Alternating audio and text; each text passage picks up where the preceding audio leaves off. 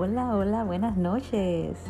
Bueno, pues por aquí está Yaya y les voy a venir, les voy a explicar de dónde viene este, este nombre que le he puesto a mi podcast.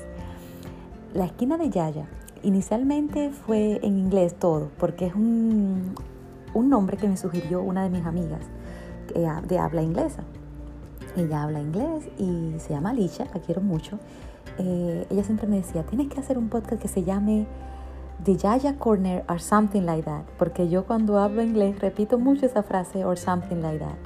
Entonces me pareció muy cómico y como quiero hacer esto tan fresco, tan espontáneo como soy, pues decidí, decidí eh, ponerle así, la esquina de Yaya or something like that.